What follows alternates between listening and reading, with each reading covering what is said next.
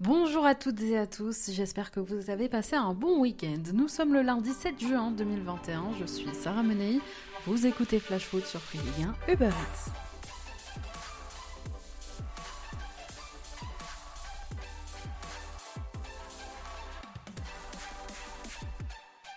Il ne se passe plus un jour sans que de nouvelles rumeurs émergent du Paris Saint-Germain. Après les rumeurs qui renvoyaient Mauricio Pochettino à Tottenham, aujourd'hui c'est l'avenir de Leonardo qui serait en doute.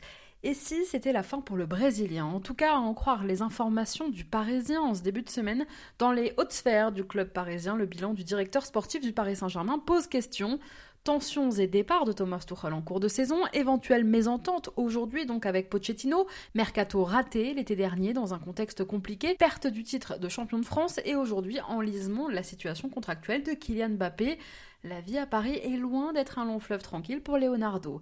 Si le bord de Qatari commence à se poser des questions, un remplaçant serait même déjà envisagé. Luis Campos, ancien de l'AS Monaco et de Lille notamment, à en croire les infos du Parisien, libre de tout contrat depuis six mois, Campos aurait déjà discuté avec le PSG et ne serait pas contre un tel challenge.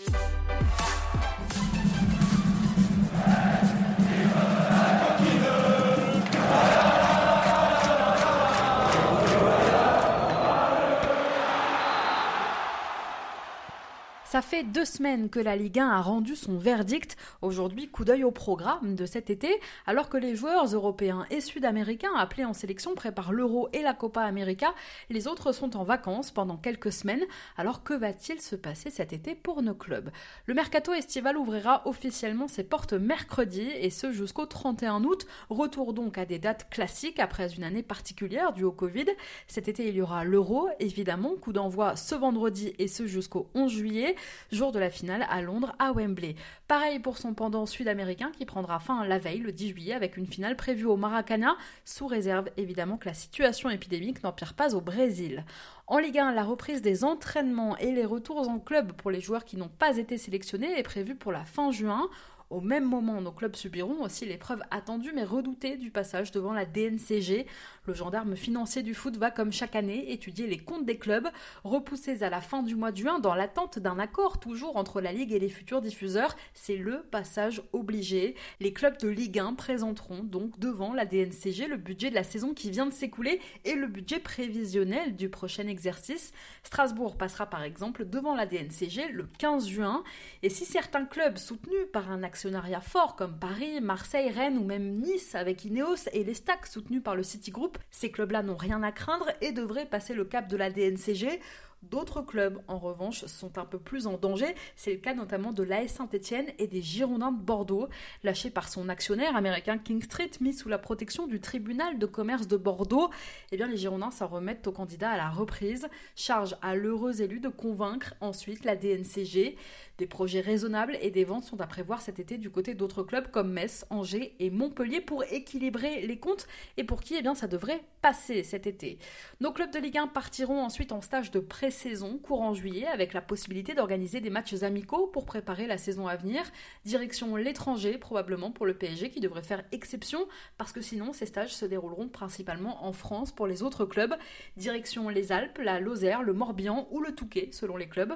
Parisiens et Lillois se retrouveront ensuite à Tel Aviv pour disputer le trophée des champions le 1er août. Une semaine plus tard, le week-end du 7 août, le championnat reprendra ses droits. Entre-temps, du 22 juillet au 7 août, il y aura évidemment les JO. Plusieurs clubs de Ligue 1 peuvent être concernés par des départs en sélection. Je vous ai parlé la semaine dernière de l'intérêt de Sylvain Ripoll pour les jeunes de l'AS Monaco, mais Marseille pourrait aussi être concerné puisque Paul Lirola avec l'Espagne et Leonardo Balerdi avec l'Argentine pourraient aussi se retrouver à Tokyo fin juillet. Je vous rappelle que les clubs n'ont absolument pas pour obligation libérer leurs joueurs pour le tournoi olympique puisque celui-ci se déroule en dehors des dates FIFA.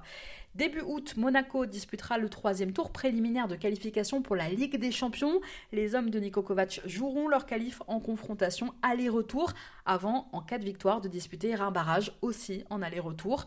Le match aller du troisième tour préliminaire est prévu le 3 ou le 4 août.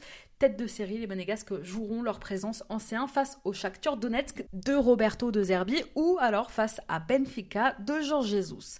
Le 26 août, ce sera justement le tirage au sort de la phase de groupe de la Ligue Champions. On connaîtra alors les futurs adversaires du LOSC, du Paris Saint-Germain et de l'AS Monaco si les Monégasques se sont qualifiés. La première journée de phase de poule de la C1 est prévue les 14 et 15 septembre prochains. En ce qui concerne la Ligue Europa et la nouvelle compétition, la Ligue Europa Conférence, tirage au sort des phases de groupe le 27 août et première journée le 16 septembre. On connaîtra donc les adversaires de Lyon, de Marseille et du Stade Rennais. Ce sera une saison très chargée puisqu'après l'Euro et la Copa, place à la Cannes, la Coupe d'Afrique des Nations se tiendra du 9 janvier au 6 février 2022 au Cameroun et comme souvent, nos clubs de Ligue 1 devraient être privés de pas mal de joueurs pendant un mois. D'ailleurs, le tirage au sort des phases de groupe de cette Cannes initialement prévu le 25 juin a été reporté aujourd'hui par la CAF pour des raisons logistiques liées à la pandémie. Veille d'une année de Coupe du Monde au Qatar, ce sera aussi la saison prochaine l'occasion pour les sélections de disputer les derniers matchs de qualification et les barrages prévus en mars. La première semaine de septembre, pour le premier rassemblement post-euro, les Bleus, leaders du groupe D, affronteront dans le cadre de ces qualifs la Bosnie-Herzégovine, l'Ukraine et la Finlande. La 38e et dernière journée de Ligue 1 est prévue pour le 21 mai 2022. Ce sera, je vous rappelle, l'avant-dernière saison d'une Ligue 1 à 20 clubs avant le passage à 18. La finale de la Ligue des Champions est-elle prévue le 28 mai à Saint-Pétersbourg? La finale de la Ligue Europa 10 jours avant, le 18 mai à Séville. Et la finale de la Ligue Europa Conférence le 25 mai à Tirana, la capitale de l'Albanie. Allez, on passe à notre déclat du jour. Elle est signée Nasser El Khalifi.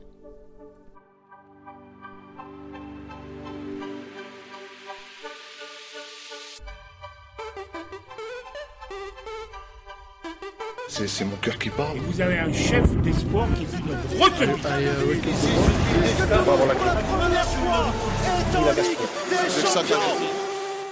Dans une interview accordée au journal L'équipe aujourd'hui, Nasser El Khalifi a longuement évoqué le mercato estival pour le Paris Saint-Germain.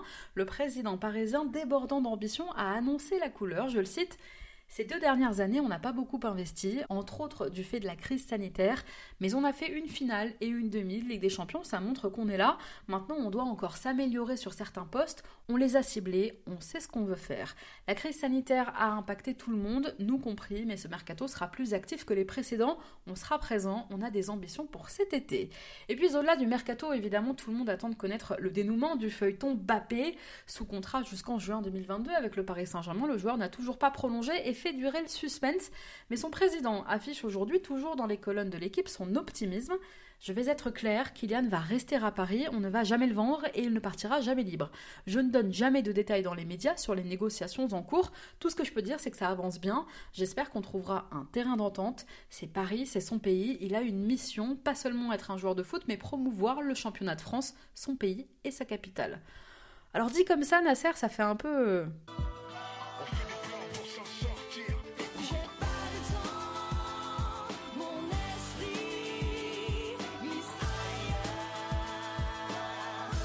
Et puis s'il ne prolonge pas, Kylian Mbappé, il partira libre l'été prochain. Hein.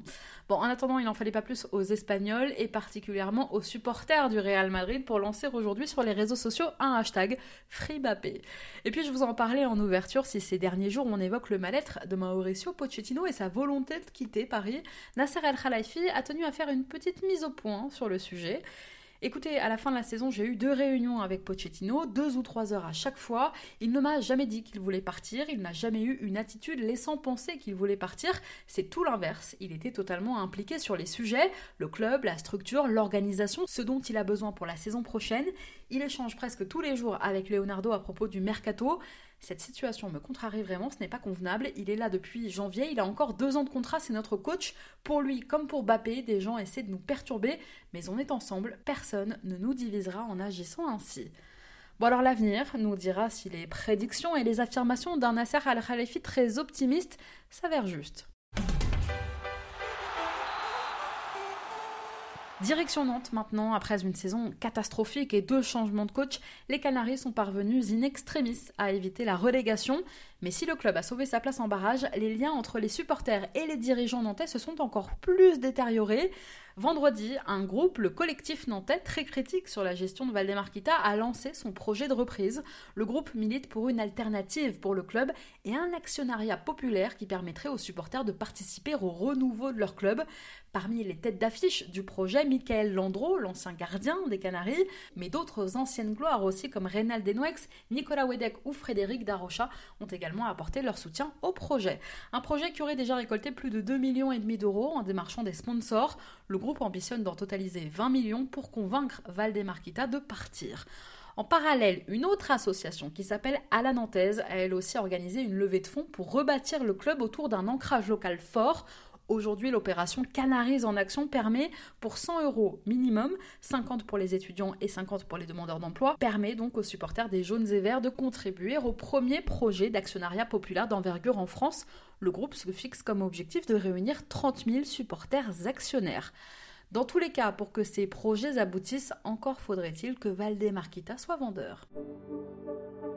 Et puisqu'on parle de Nantes, annoncé dans le viseur de l'Olympique lyonnais et du LOSC entre autres, le jeune Randall Colomwani, appelé pour la première fois chez les Espoirs cette saison après avoir réalisé de belles performances avec les Canaries, pourrait bien animer eh bien, le mercato estival des Nantais. En tout cas, son président n'a aucunement l'intention de le retenir. Ce week-end, dans les colonnes du journal L'équipe, Valdemarquita lui a même glissé une petite pique, un tacle bien glissé, je le cite.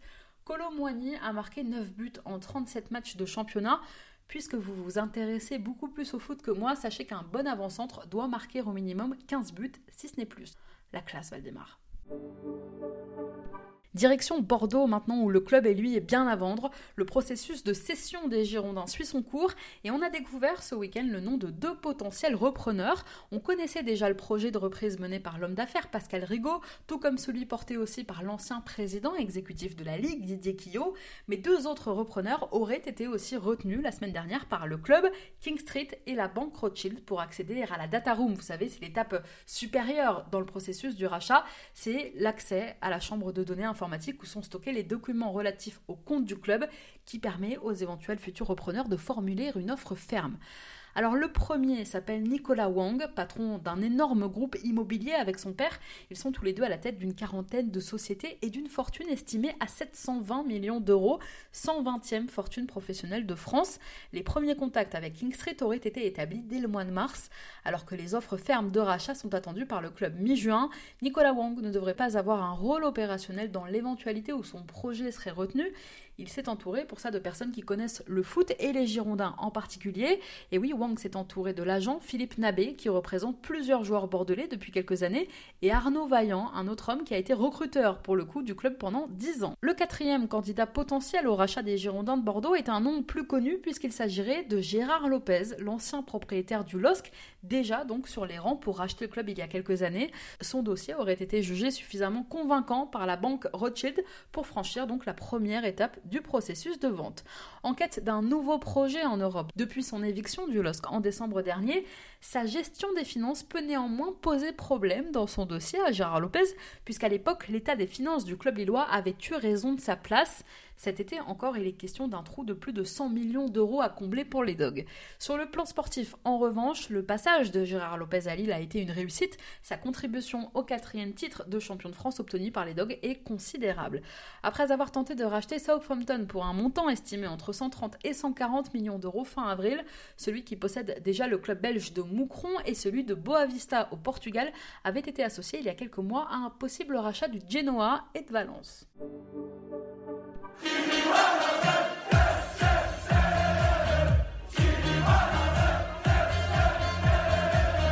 Voilà la petite musique que l'on pourrait entendre la saison prochaine dans les travées du Parc des Princes.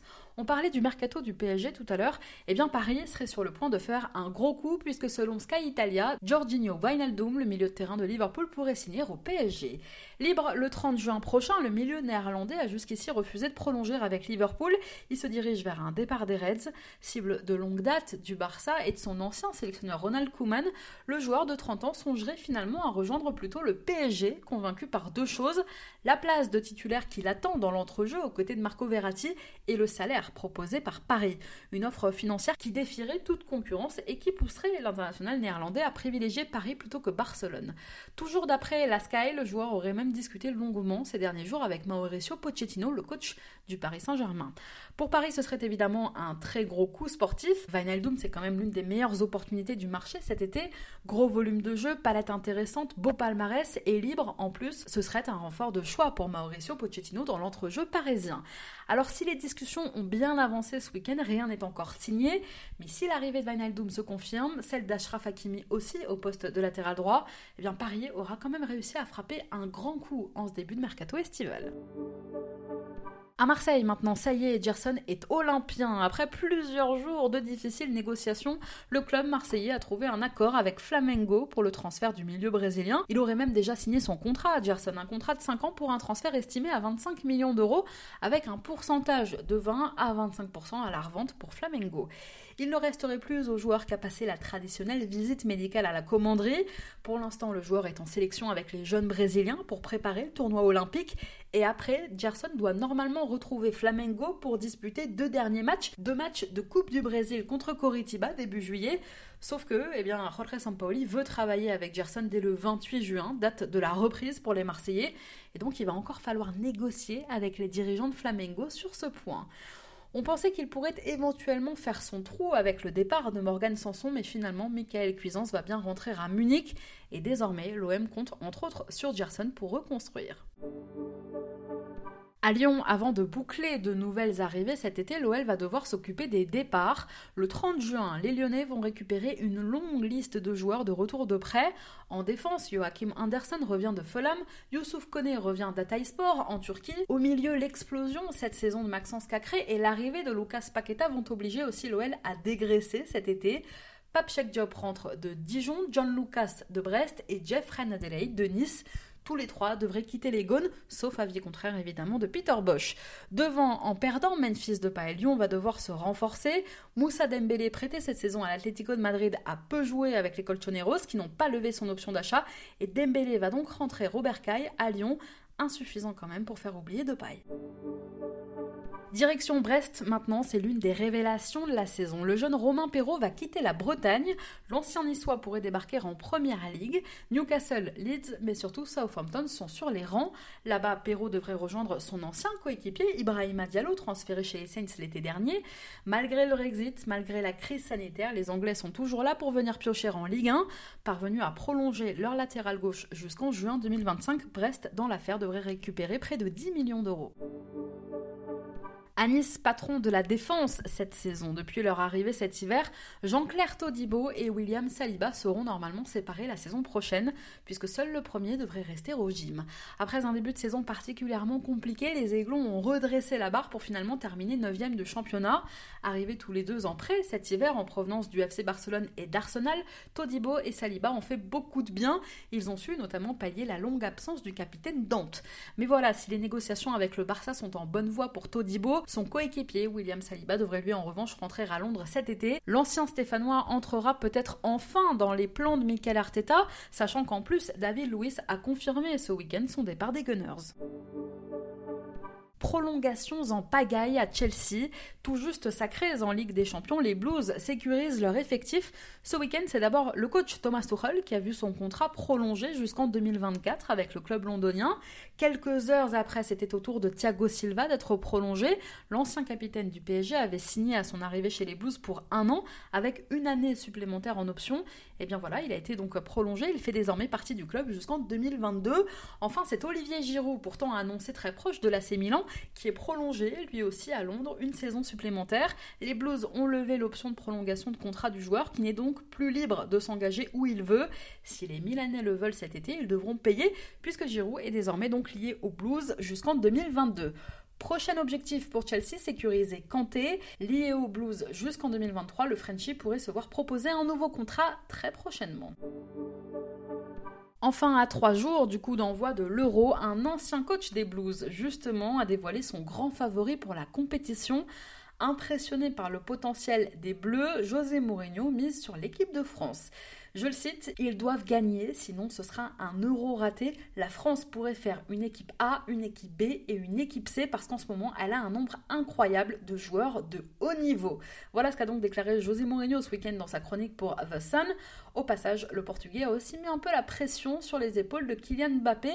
Lorsque vous avez Kylian Mbappé à vos côtés, il est très difficile de ne pas gagner. Il fait partie de ces joueurs qui gagnent des matchs et font peur aux adversaires. Mbappé fait tout pour essayer de prouver à tout le monde qu'après Lionel Messi et Cristiano Ronaldo, il est le prochain meilleur joueur du monde.